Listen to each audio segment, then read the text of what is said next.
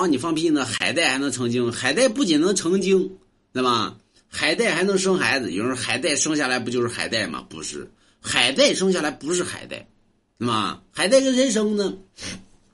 海带跟龙生，啊，咱们知道有些人说龙王到底有没有龙？龙可大可小，可长可短，可聚可细，可硬可软。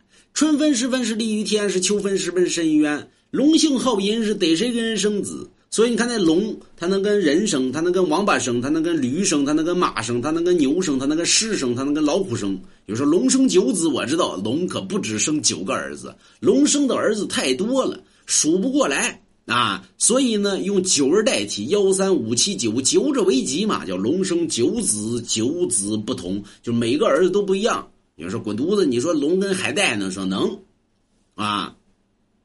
生什么玩意儿呢？啊，龙跟海带乃生叫带鱼，是吧？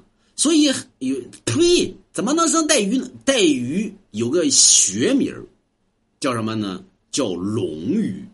所以你看海底的生物，你会发现呢，吃很多东西呢，你能把它吃绝种了。为什么你把带鱼吃不绝种呢？想过没？原因什么呢？带鱼继承了龙性。什么呢？好淫，它老能生了，对吧？你吃呗，你吃到死你也把它吃不完，对吧有时候有证据吗？你怎么知道它跟龙生的呢？带鱼有个学名叫什么？叫龙鱼，就是滚蛋，没听说过吧？